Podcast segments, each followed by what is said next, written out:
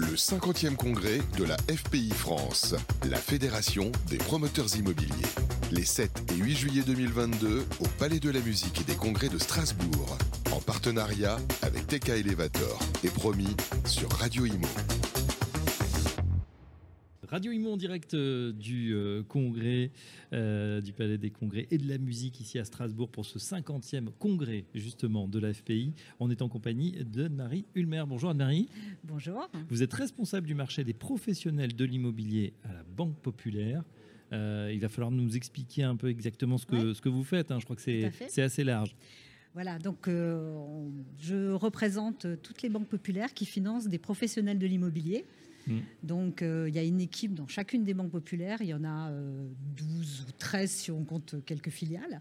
Et donc euh, ils financent des promoteurs, des lotisseurs, des aménageurs, des, marchands de biens, promoteurs rénovateurs mm-hmm. maintenant on appelle, et puis des investisseurs. Voilà. Alors les banques vraiment des professionnels. Les banques pop, comme on dit, la banque populaire, très investie. C'est vrai avec euh, avec ben, d'une manière générale les entrepreneurs et en particulier voilà ces, ces entrepreneurs du euh, du bâtiment qui sont les promoteurs. Et pourtant ces promoteurs ils sont face à plusieurs défis euh, transition énergétique, écologique, avec des maires qui ne veulent plus bâtir, alors que les Français eux, eux veulent se mm. loger. Tout l'enjeu, Anne-Marie Ulmer, c'est qu'est-ce qu'on fait hein? Est-ce qu'on peut encore bâtir ou est-ce qu'il faut finalement reconstruire la ville sur la ville?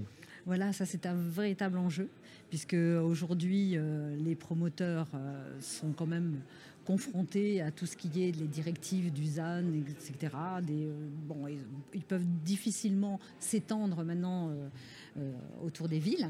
Donc il y a un vrai sujet mmh. sur le bâti existant et savoir ce qu'on peut en faire et ce qu'on peut développer.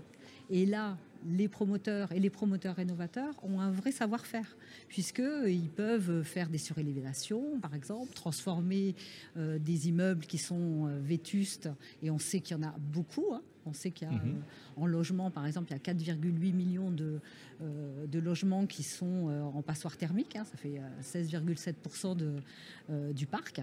Donc, quand même, c'est vraiment. ouais, c'est énorme. Donc là, ils, ont, vraiment ils ont les mm. compétences pour, pour améliorer ce parc existant, déjà plutôt que d'en construire d'autres. Mais on a mm. l'impression aussi que longtemps, pourquoi il y a eu cette fameuse artificialisation qui est aujourd'hui dénoncée, c'est que finalement c'était plus simple d'aller chercher un, terrain où il n'y avait rien, trouver du foncier et bâtir, plutôt que de rénover. Et vous n'avez pas tort, parce qu'en fait, euh, pour avoir financé beaucoup de promoteurs rénovateurs, donc des marchands de biens, euh, c'est beaucoup plus compliqué. On ne sait pas ce qu'il y a dans l'immeuble, en fait. On peut avoir des découvertes. Et ça, c'est un vrai métier. On peut avoir des cadavres en placard. Oui, non, non, mais vraiment, hein, on peut avoir des, surprises, des sacrées surprises sur la structure du bâtiment. Euh, et c'est vraiment, euh, c'est vraiment un métier. Et il y a vraiment quelque chose à faire. Donc, je pense que les promoteurs pourront le faire et ils sont à même de le faire. Et puis, pour faire, euh, pour améliorer de façon durable les bâtiments, il vaut mieux rénover un immeuble entier, en globalement. D'ailleurs, le gouvernement les incite à faire ça, hein, à avoir des rénovations globales, plutôt que nous faire des petits travaux sur nos logements.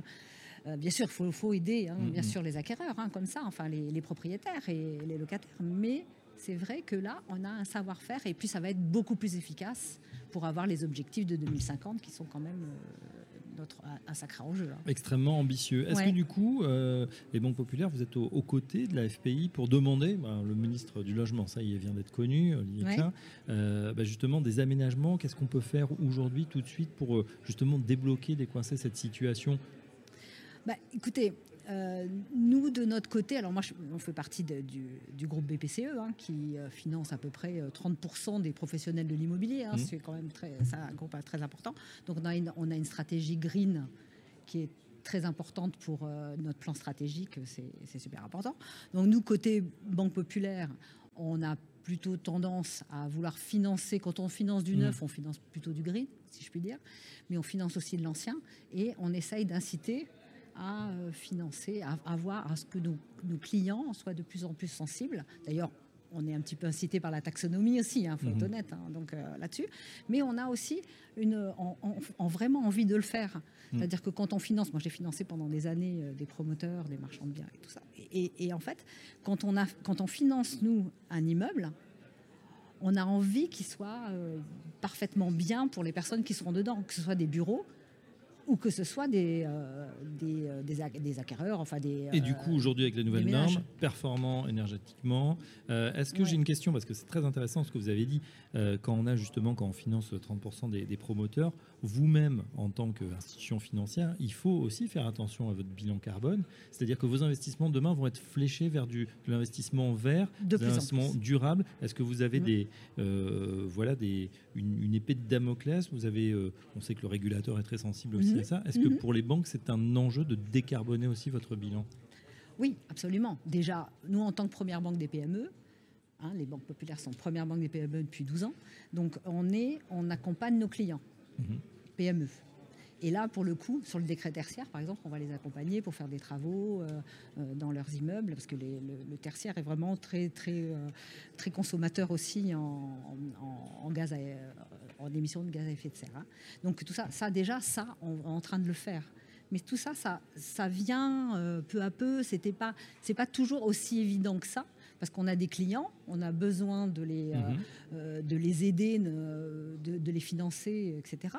Et là, on va avoir, on a un vrai, un, vrai plus parce qu'on va pouvoir orienter nos financements, et on est incité à le faire, mais on a envie aussi de le faire, vers des, des opérations plus durables, que ce soit pour les acquéreurs oui ou alors les professionnels de l'immobilier. On du coup, c'est assez, vertueux. Euh, c'est assez vertueux. Ben, le banquier lui-même est incité à, financer des opérations vertes et du coup, le promoteur, bah, lui, euh, il est obligé de se, mettre dans la roue. Donc mmh. finalement, c'est pas si mal que ça.